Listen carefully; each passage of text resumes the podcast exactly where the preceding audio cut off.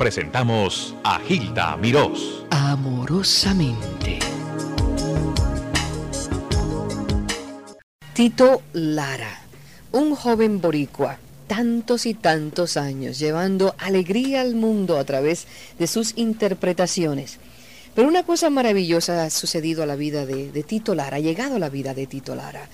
Ahora se ha dedicado a cantarle al Señor. Estuvo tantos años en el, lo que llaman Hit Parade, con sus éxitos comerciales. Luego se unió a los hispanos, mm, como veintipico de años cantando con el grupo Los Hispanos, haciendo programas de radio, de televisión, viajando, giras, clubs, en fin, una vida amplia y llena. Unos 30 años casado con la misma señora, tres hijos, vive en Puerto Rico y escuchen a Tito Lara cómo canta, creo en Dios.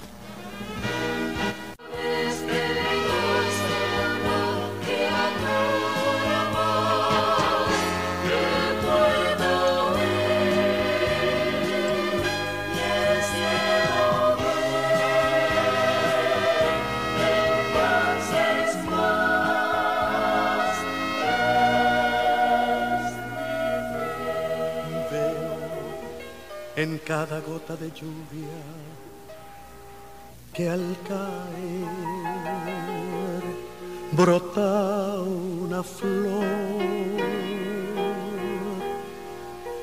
Creo que hay una luz que en noches de ansiedad ve el pecador Pienso que por cada ser que se nos va, otro vendrá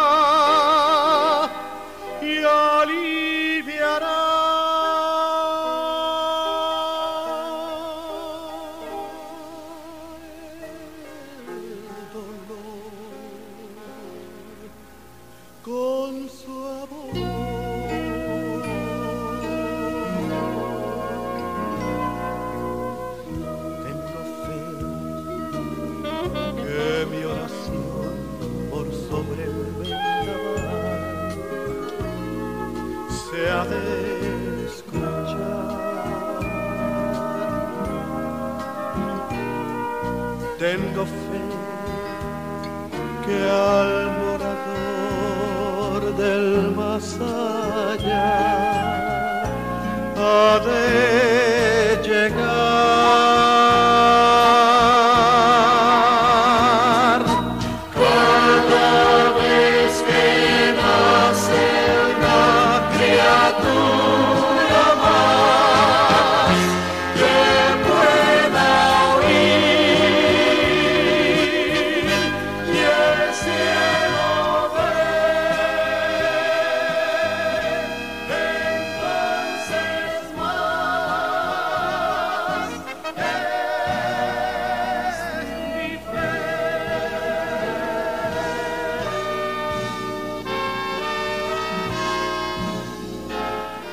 Más ha sido su fe que se ha dedicado en estos últimos tres años a cantarle a todas las religiones. Sí, viaja, viaja llevando un mensaje amoroso. Y aquí lo tenemos desde Puerto Rico, al astro de esa canción eterna que es Tito Lara. Tito, muy buenas tardes, ¿cómo estás? Buenas tardes, Gilda, encantadísimo y contento de saludarte y, de que me des la oportunidad de saludar a tanta gente querida que tengo allá en, Nueva York y que hace tanto tiempo no veo. ¿Cuánto hace que no vienes por acá? Pues mira, estuve de paso hace unos tres años, eh, pero así de paso en el aeropuerto, yo te diría que hace más de cinco años que no, que no visito Nueva York cosa que me apena porque me encanta esa ciudad. Y además te necesitamos por acá, necesitamos un poco de tu calor espiritual, Tito. Ay, qué bonito. Yo estoy esperando que el Señor permita que, que, yo pueda moverme. Sabes que he tenido invitaciones y ahora creo que eh, para el año que viene, porque la realidad es que este año, pues, mis asuntos ahora, en, la actualidad, pues, me tienen bastante atado. Pero gracias al Señor por eso, tú sabes que estoy ocupado Claro. En la que yo, pues, debería estar descansando, ahora estoy más contento que nunca porque estoy bien ocupadito. Para esas personas que de otros países eh, que no están familiarizados con Tito Lara, Tito Lara es un hombre súper atractivo físicamente, alto, parece un galán de novelas, con una sonrisa amplia. Siempre fue eh, muy admirado, muy popular, lo sigue siendo, y como dije, eh, tuvo un- una carrera muy amplia. Vamos a hablar un poco de la carrera de Tito antes de entregarse a su fe. Y antes de hablar de lo que está haciendo ahora, que es muy importante y, y tiene también un horizonte muy amplio y ha tenido mucha aceptación, y es distinto lo que está haciendo Tito Lara, porque él no se une a ninguna religión, a ninguna secta, él le canta a todas. Y así debe ser. Algún, dicen que algún día vamos a tener una nación, vamos a tener una religión. Y este es uno de los seres que está tratando de lograr eso. Tito, háblame un poquito de tu infancia. ¿Cuándo naciste? ¿Dónde? Y tus primeros pasos eh, de niñito cuando sabías que había algún talento ahí. Ay, cómo no, Hilda. Todo eso, todo eso, ¿sabes? ¿Tú estás segura que tú tienes tiempo suficiente para que yo... Dime. Mira, te voy a decir, este, nací en Río Piedra hace 50 años. 50 años. calle Roble, me crié en el barrio obrero de Santurce. Salí, pues, salí de Río Piedras siendo un bebé de, meses de nacido. Eh, regresé a Río Piedras una vez más cuando entré a la universidad, ya después ya un muchachón de 17 años y ahí me quedé, básicamente en Río Piedras y a Torrey, donde vivo ahora. Eh, bueno, no me tomó mucho tiempo decirte, ¿verdad? Tú brincaste ahí muchísimo espacio, pero no importa. ¿Cuándo empezaste a, a darte cuenta que tenías un don eh, especial en la voz? Pues fíjate, eh, de esto no te puedo hablar con, con seguridad porque lo que te voy a hablar son, son cosas que he escuchado de oídas, ¿verdad? Pero dice mi mamá que cuando yo era muchachito me montaba en el carro, a- cuando me llevaban a dar paseitos por ahí, tú sabes cómo le hacen a los nenes, y que yo me pasaba la vida pues, pues paradito en el, en el, en el asiento del carro cantando, con mi balbuceando realmente. La realidad es que eh, desde, desde que yo tengo uso de conciencia, pues recuerdo que me gustaba la, la música popular, que la, me pasaba cantándola y sobre todo me encantaba pues ar- armonizar, tú sabes, hacer voces. Ajá.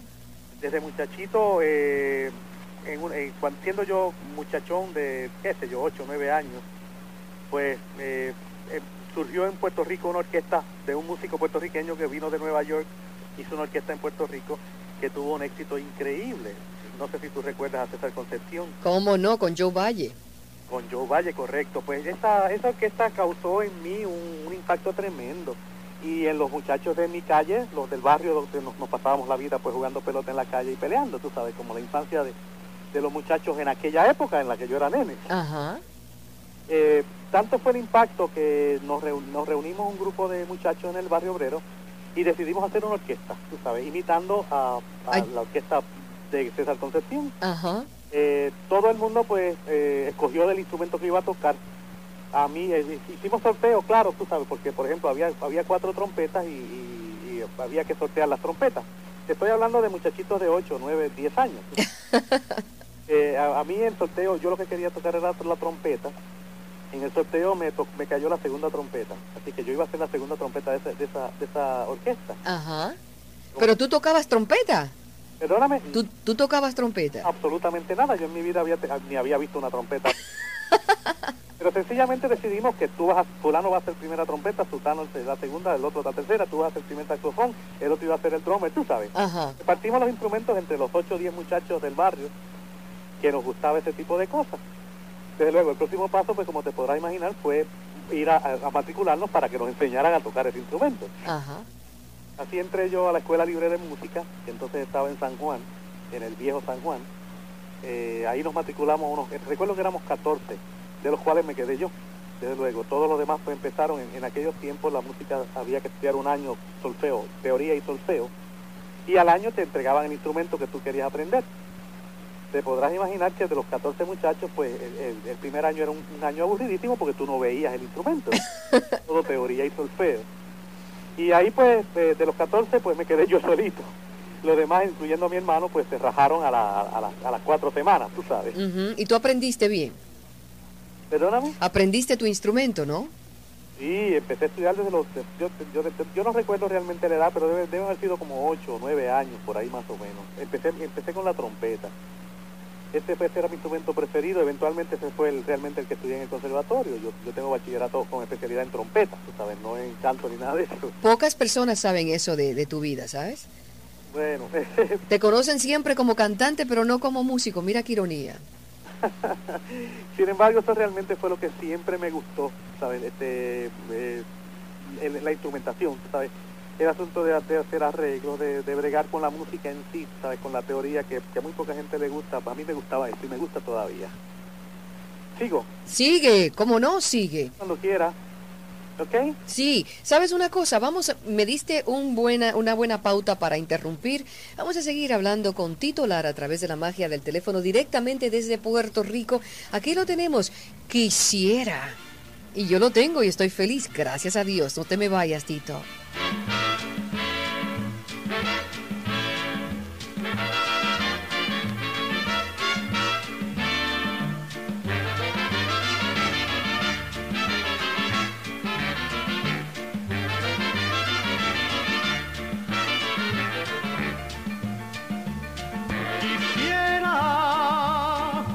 Quisiera ser la lagrimita que brilla en tus ojos. Quisiera, quisiera por caer muriendo en tus labios rojos. Quisiera ser el sol, el tierno palpitar de tu corazón. Quisiera ser tu piel para sentirme cerca, más cerca de él. Ay, quien fuera, yo quisiera ser un momento, tu pensamiento, amarte con fervor. Ser la maraña de tus pestañas para enredar mi amor.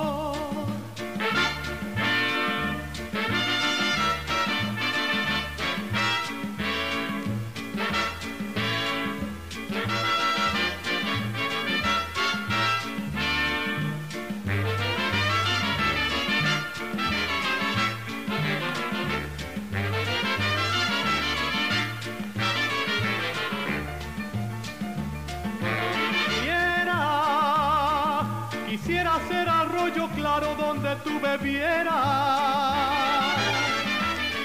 Quisiera, quisiera ser la flor que prende en tu cabellera. Quisiera ser canción para que siempre vibres con mi emoción. Y el sol quisiera ser, acariciar tu cara, quemar tu piel. Ay, quien fuera, yo quisiera ser un momento, pensamiento, amarte con fervor, ser la maraña de tus pestañas para enredar mi amor, para enredar mi amor, para enredar mi amor.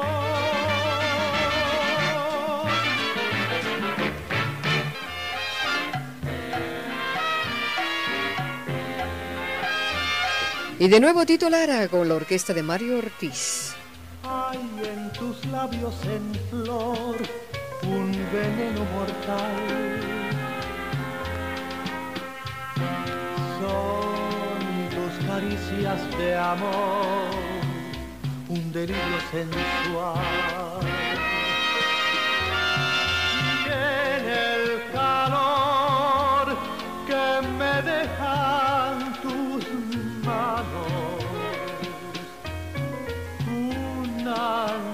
Que me quema hasta el corazón. Tiene la luz de tus ojos un fuego fatal. Eres como otras mujeres y no eres igual.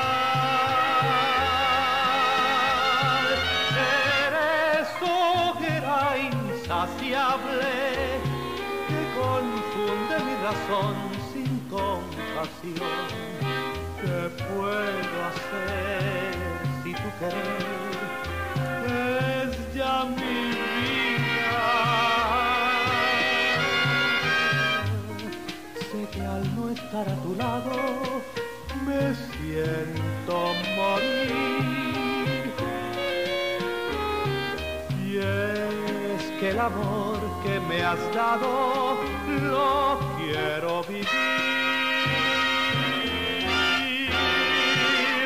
Rompe mi vida en pedazos que yo a ti, no más a ti, la quiero dar. Tus besos han de ser calor de mi querer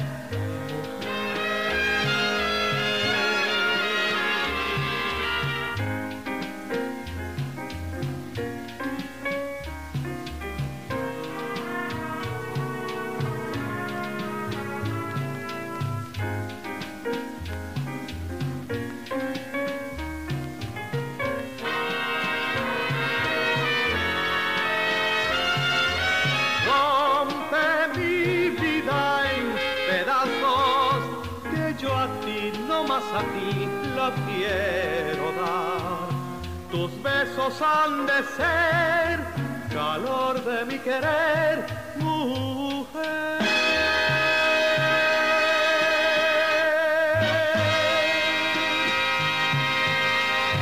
Pues la voz de Tito Lara con la orquesta de Mario Ortiz, de sus muchos éxitos, Tito hablando con nosotros directamente desde la Isla del Encanto en una entrevista muy exclusiva, Tito Lara. Tito, vamos a continuar después que te gradúas del Conservatorio de Música. Después, ¿cómo comienza la carrera eh, comercial de Tito Lara, según la conocemos nosotros como cantante? Pues fíjate que la graduación mía del conservatorio eh, ocurrió mucho, mucho después de eso.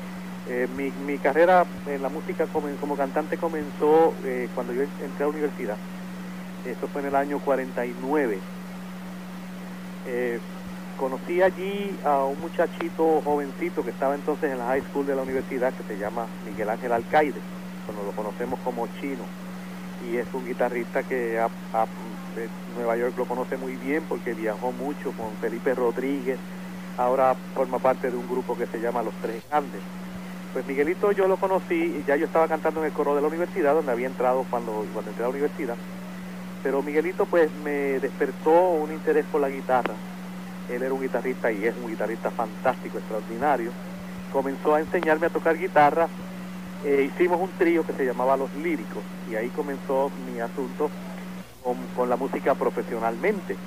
Digo profesionalmente porque los líricos pues ya pasamos a, hacer un programa de radio donde estábamos contratados como profesionales. Nos pagaban por 15 minutos de programa la fabulosa suma de 8 dólares para los cuatro. Por los cuatro, 8 dólares. Eso pues te podrás imaginar, pues este, esos fueron mis primeros, mis primeros dineros que yo gané en la música, eso era una cosa tremenda, ¿sabes? Empezamos a grabar algunos que otro jingle comercial, y el grupo pues empezó a, pues la gente a favorecerlo por, por, por, la razón del programa de radio que hacíamos semanal. ¿Cómo se llamaba el grupo? Los Líricos. Los Líricos, muy bien. Correcto. Lo componía un muchacho que se llama Santito, eh, Santito Ortiz. Eh, Mito Parrilla, que era la primera voz, Miguelito Alcaide, y, yo haciendo la segunda voz. ese grupo pues lo escuchó un individuo que tenía una compañía grabadora eh, que era un hombre con una visión tremenda, de hecho fue el que descubrió a Felipe Rodríguez, fue el que hizo las primeras grabaciones de Felipe, fue el que hizo las primeras grabaciones nuestras. ¿Cómo se llama el señor? Tato Ardín, tenía una casa que se llamaba Casa Mardi. Ajá. Grababa unos discos de, con el sello Mardi. Ahí también comenzó este eh, Buricabán, una serie de artistas que ahora mismo pues te estoy hablando de hace tantos años atrás que no recuerdo era un hombre que, que, tenía mucha visión comercial, era un hombre comercial. Pues este, le gustó, el hoyo a los líricos, le gustó eh, del grupo, pues la primera guitarra Miguelito Alcaide, y nos pidió que nos fuéramos nosotros dos con la compañía grabadora y hiciéramos un grupo. Ahí fue que surgió Los Cuatro Haces, que fue el primer grupo que realmente pues, pues pasó a, grabar discos y demás. Este grupo lo acompañó una muchacha de Fajardo que se llama María Esther Ortiz. Pedrito Berríos, de Río Piedras también, Miguelito Alcaide y ese servidor. ¿Te sigo hablando de los cuatro haces? Por favor, y sigue con la carrera de Tito Lara. Amén. Hilda, ¿tú tienes tiempo para esta lata? Tú eres tan sencillo y tan buena gente, Tito. Nosotros tenemos tiempo porque queremos conocerte muy, muy de fondo. Queremos saber qué sucedió y en qué momento comenzaste a sentir que Dios tenía algo especial para ti, Tito. Ay, pues fíjate que aún desde ese tiempo eh, yo pertenecía a la, a la, religión tradicional de Puerto Rico, que, como todos conocemos es la católica. Eh, tenía, eh, siempre creí en un Dios todopoderoso, aún desde, desde muchachito, tú sabes, desde, siempre adoraba a un Dios, claro, ese Dios que se nos enseña, Hilda, que para los efectos está allá en el cielo y sabe lo que nosotros estamos haciendo y está pendiente y nos está apuntando en una libretita o en una libretota, yo no sé. Ajá. Hacemos aquí, tú sabes. Y entonces allá cuando nos morimos, pues nos da el, el, justo merecido. Ese es el Dios que yo siempre adoré. En ese tiempo, pues todavía tenía unas creencias, o sea, tenía unas creencias este, religiosas de un, de un Dios. En una de estas, de estas este, relaciones, como la tenemos la mayor parte de los seres humanos, eh, qué sé yo, media relación fría, ¿verdad? Ajá. Y allá hay un señor que puede... Un poco impersonal. Completamente impersonal, correcto. Y bueno, ya habrá tiempo para que yo haga las cosas que se supone que él, que pide de mí. Este, cuando ya me pongo un poquito más viejo, ahora pues hago mis pocas vergüenzas y voy el domingo y una vez al año. Quizás ese era el caso mío, tú sabes. Eso y me borran los pecados y allá y, y que esto fuese yo cuatro oraciones y bla, bla. Ese tipo de cosas. Pero en el interín, pues, se formaron los cuatro haces, este, el, Señor en su misericordia y por algunas razones que ahora yo entiendo permitió que el grupo desde su primera grabación tuviera un impacto grande. Y ahí comenzó pues ya yo estaba este, en el interín seguía, seguía estudiando en la universidad. No terminé mi bachillerato porque en el tercer año pues ocurrió algo importante en mi vida tú sabes este, decidí casarme. Me casé cuando tenía cuando cumplí los 21 años y ya este próximo año de la universidad pues como decimos en Puerto Rico se fue a justa, tú sabes, se acabó el estudio, estaba ganando, sí, ya yo estaba ganando un dinero en la música, el grupo estaba este, eh, siendo eh, muy popular en Puerto Rico, trabajábamos muchísimo, grabábamos toda la semana, yo no sé cuántos discos grabó, grabó este grupo, realmente no tengo la cuenta y tampoco tengo los discos. Pero este, ahí en el interín pues me casé en el año 53 ya yo estaba en mi tercer año de universidad porque uno de los años en el medio lo había perdido porque sencillamente no iba a las clases, tú sabes, me pasaba por ahí pues cantando para seguir para abajo. Tito Lara, aquí lo tienen nuevamente en otra de esas melodías que hicieron pues páginas musicales en Puerto Rico y en todas partes. A mí me pasa lo mismo que a usted, me siento solo lo mismo que usted. Paso la noche llorando, paso la noche esperando, lo mismo que usted. A mí me pasa lo mismo que a usted. Nadie me espera, lo mismo que usted. ¿Por qué se sigue voy buscando lo mismo que usted. Cuando llego a mi casa y abro la puerta, me espera el silencio. Silencio de besos, silencio de todo.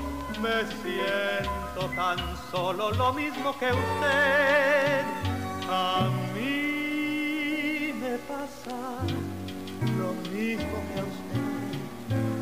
Me siento solo, lo mismo que usted. Paso la noche llorando, paso la noche esperando, lo mismo que usted. Cuando llego a mi casa, abro la puerta, me espera el silencio. Silencio de besos, silencio de todo. Me siento tan solo, lo mismo que usted a mí me pasa, lo mismo que a usted. Me siento solo, lo mismo que usted.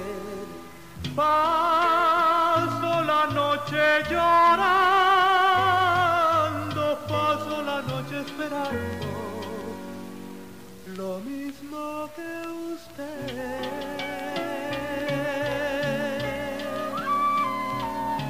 Tito, ¿me oyes? Me oye perfectamente, Hilda. Tuve un poquito de dificultad con la recepción, pero ahora está clarita. Tito, ¿cómo te sientes tú en este momento? Yo tengo la impresión que eres completamente feliz. Explícame cómo te sientes. Mira, Hilda, te voy a decir, este, realmente yo, yo no creo que exista una completa felicidad en este mundo. El Señor nos la promete para, el- para, para nuestra nueva vida. Pero sí hay un cambio tremendo en mi Hilda.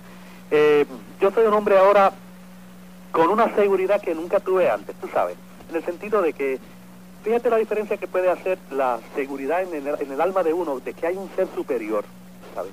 Mira, tan y tan superior que te creó a ti, me creó a mí, tú sabes, y creó Cierto. que existe en Nueva York y Puerto Rico. Cierto. Que está pendiente de mí, que sabe quién soy yo, como sabe quién es Hilda, y que está, está consciente de las, de las necesidades mías y que va a suplir lo que yo necesite. Esa es la diferencia en mi vida, tú sabes. La Sí. tranquilidad que me, que me trae ese sentir, esa seguridad.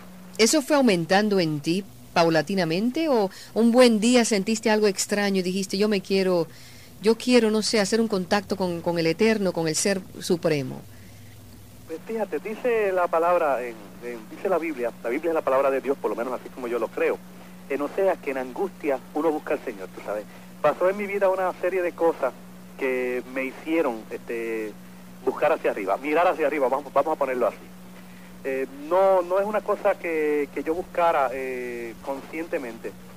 Eh, Sabes que eh, uno, uno lucha en la vida, este, hace cosas para, para conseguir unas cosas, ¿verdad? Este, se piensa que, la felicidad se consigue a base de las cosas que uno, que uno, que uno consigue en la vida, ¿verdad?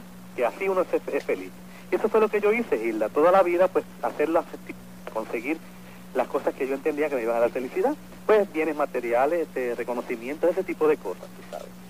Pero hace cua- tres años y medio, casi cuatro, pues ocurrió en mi vida una serie de cosas que me hicieron ver que, mira, eso no, no, no, no te trae felicidad. Te, te- te trae felicidad momentánea el, el tener un carro nuevo, tú sabes, una buena cuenta de banco, este, pero realmente ocurren cosas en tu vida que el Señor permite que ocurran a veces para que te des cuenta que, que Él es el que suple, que Él es el que da. Estoy fascinada con la conversación de Tito Lara.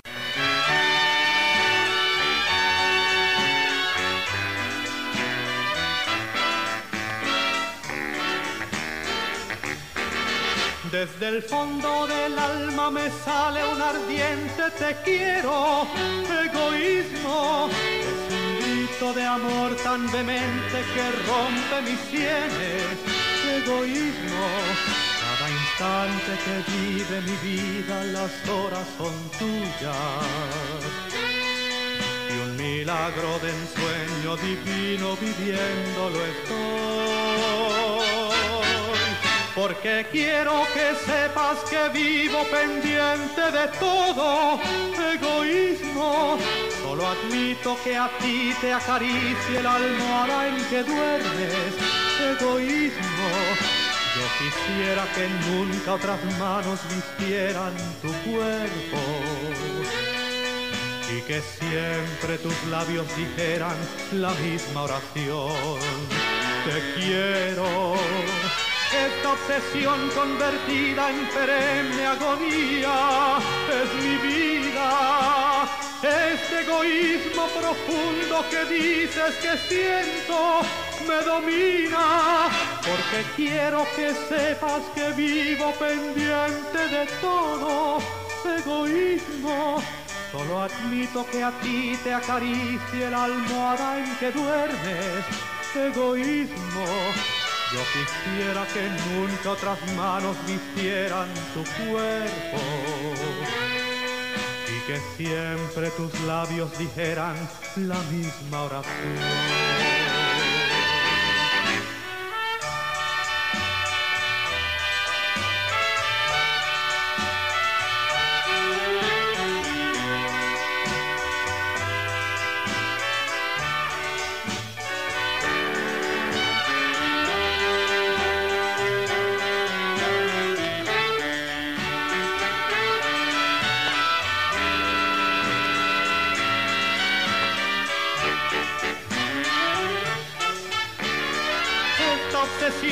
Convertida en perenne agonía es mi vida.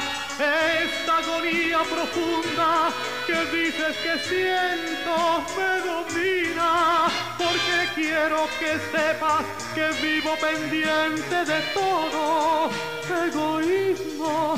Solo admito que a ti te acaricie la almohada en que duermes, egoísmo. Yo quisiera que nunca otras manos vistieran tu cuerpo y que siempre tus labios dijeran la misma oración. Te quiero y que siempre tus labios dijeran la misma oración. Y que siempre tus labios dijeran la misma oración.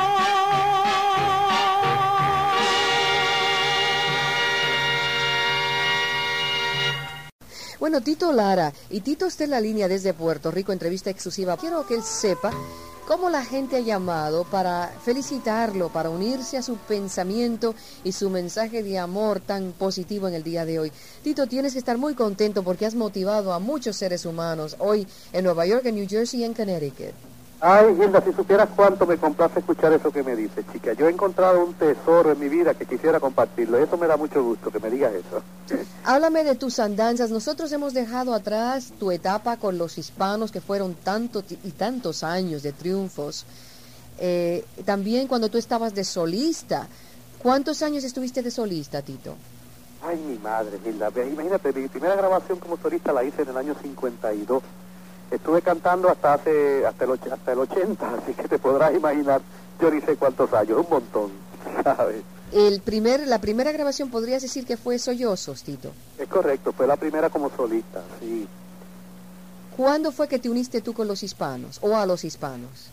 Bueno, fíjate, que cuando, cuando comenzó la televisión en Puerto Rico en el año 55, a mí se me contrató para hacer un show con, una, con, un, con un refresco muy popular eh, como solista. Eh, pero mis, grabaciones, ya yo llevaba unos tres años o, quizás más grabando junto con los, junto a los hispanos. Entonces hice unos tres o cuatro programas de, ese programa que, que, yo hacía semanalmente los miércoles y en el quinto programa conseguí traer a los muchachos como artistas invitados. Desde entonces se quedaron conmigo en el programa y estuvimos trabajando juntos hasta prácticamente los otros días, sabes. Fueron muchos años también viajamos mucho juntos, hicimos muchísimas grabaciones juntos. Básicamente la gente siempre siempre este, mencionaba a Tito Lara y los hispanos, tú sabes, para, para, como si fuéramos la misma cosa. Sí, sí. De que nunca pues parte, parte, formé parte del grupo. Trabajamos tanto, tanto tiempo juntos que ya, bueno, prácticamente toda mi carrera la hice con ellos, aparte que ellos hacían sus cosas y yo las mías, tú sabes. Tito, ¿por qué y cuándo? O sea, que ¿en qué momento de tu vida dices que sucedió algo? ¿Por qué tomaste la decisión de dejar tu programa de televisión con los hispanos y dedicarte a cantarle al Señor? Bueno, fíjate, en el año 77, más o menos 76, yo empecé a tener unos problemas con mi salud. Empecé a sentir unos dolores en el pecho cada vez que hacía algún esfuerzo. Eso se me fue complicando poco a poco al extremo de que llegué a estar en unas condiciones bien, bien tétricas, tú sabes. Sencillamente para que tengan una idea, pues el lavarme la boca, el lavarme los dientes por la noche me, me ocasionaba dolor en el pecho, angina. Mm -mm. Tomando pastillas para el dolor. Este, en otras palabras, mi, mi, el estado de, de, de, mi corazón era, era pésimo, era, estaba bien mal, tú sabes, tenía las coronarias tapadas. Y pues te podrás imaginar, yo cuando ya estaba llegando, ya cuando yo estaba llegando al, momento en que yo me, había hecho planes, había hecho planes, tú sabes, había dicho ya, yo no voy a cantar más cuando yo llegue a mi medio siglo, tú sabes, pues ya yo voy a dedicarme a disfrutar de lo que de, de, lo que he guardado, de lo que he tenido, de lo que de lo que he logrado hasta aquí, tú sabes. Pues cuando llega ese momento me encuentro con que me queda muy poco tiempo de vida. Eh, en ese tiempo, pues, eh, una, una, buena amiga y querida amiga mía, Mirta Silva, fue operada del corazón. Yo eh, aproveché cuando ella regresó de Houston para ir a visitarla. La llamé y me dijo, ven para, para contarte y para enseñarte el herida y para decirte cómo es el asunto, porque ya yo sabía que eventualmente yo iba a pasar por ese, por ese por ese trauma, tú sabes. Fui a casa de, mi, de Mirta, Mirta me, me, habló de su operación y me dijo, ven mañana a comer conmigo porque este, tengo invitado al doctor que me operó, un doctor puertorriqueño que, está operando en Houston. Yo fui a la casa de, de Mirta eh, conocí al doctor, le expliqué cómo yo me sentía y el médico me hizo cita para el, día siguiente, el sábado. Fui a ver al doctor este el sábado a, una, una, consulta privada porque no atendía gente aquí en Puerto Rico en ese tiempo. Me examinó y me dijo, mira Tito, tú estás, este, bueno, yo te voy a, yo te voy a separar una habitación en Houston el martes, hoy es sábado, yo no sé si tú llegas al martes, pero si llegas, pues vas a tener una habitación allí esperándote para que te operes. Te podrás imaginar pues cómo yo me sentí este, cuando yo creía que estaba ya llegando a, la época en que yo iba a disfrutar realmente de mi vida, pues resulta que se me estaba acabando. Eso pues me causó un trauma tremendo, este, y para hacerte la historia corta, pues cuando regresé de, Houston, porque resulta que yo pensé que, que no iba a regresar, tú sabes, pero regresé. Y eso fue para mí una sorpresa tremenda eso pues causó en mí una serie de, interrogantes. ¿Por qué? ¿Tú sabes? ¿Por qué uno está aquí en este mundo? ¿Qué determina que tú vivas, que el otro se muera? ¿Tú sabes? Este, una serie de cosas que causaron una, un, un en mi mente increíble. El resultado fue que me metí a ver un psicólogo, terminé viendo a dos, tú sabes, dos, dos semanales. y eventualmente, pues, ah, una serie de cosas también, estaba envuelto en una serie de problemas que, fíjate que pasaron una serie de cosas en mi vida que el Señor permitió para que yo me diera cuenta que, mira, que tú no puedes resolver los problemas. Tú crees que llega un momento en la vida en que tú crees yo soy autosuficiente y, soy capaz, tú sabes. Y el Señor permite que ocurran cosas para que te des cuenta que no, tú sabes. Que hay un Dios arriba que, es más poderoso que tú y que, está listo a ayudarte si tú le pides.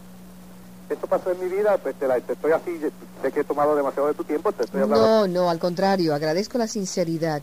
Y después dijiste que, después que te hiciste este autoanálisis, ¿qué, qué decisión tomaste?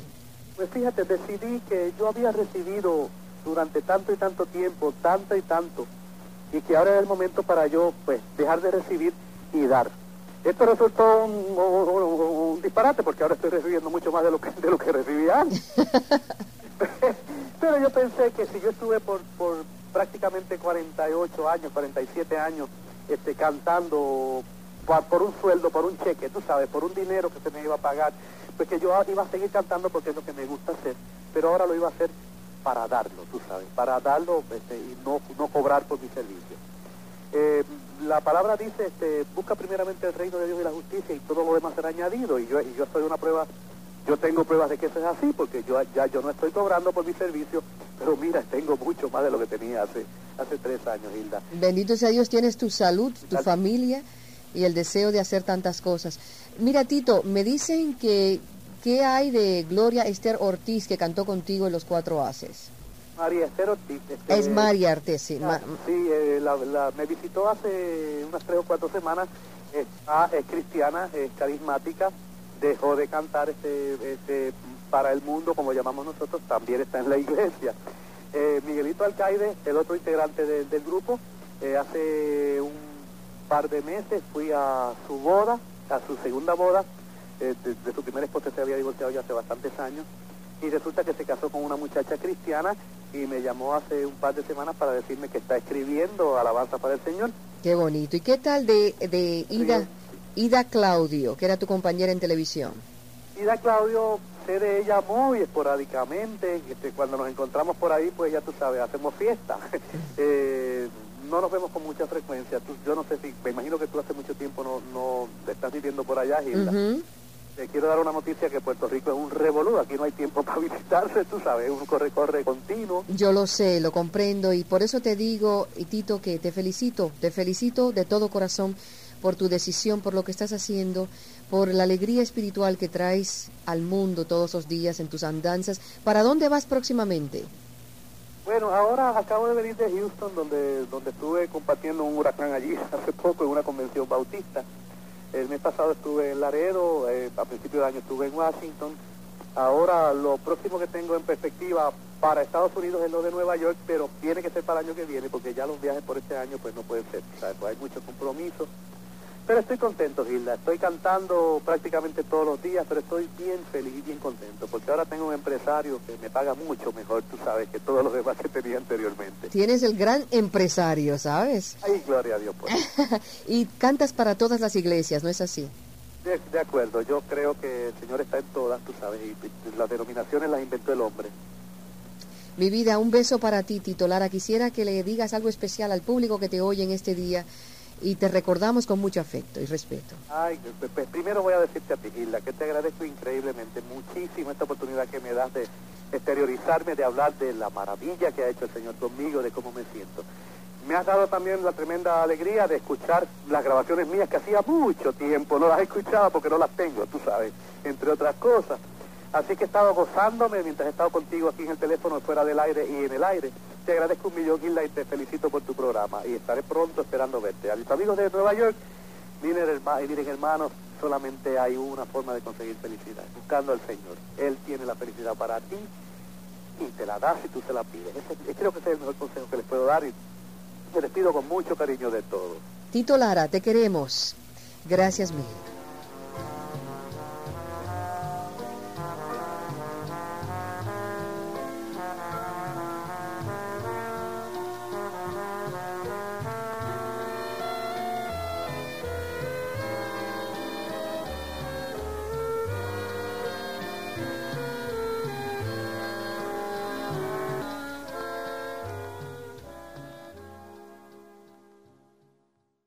Les habló amorosamente Gilda Mirós.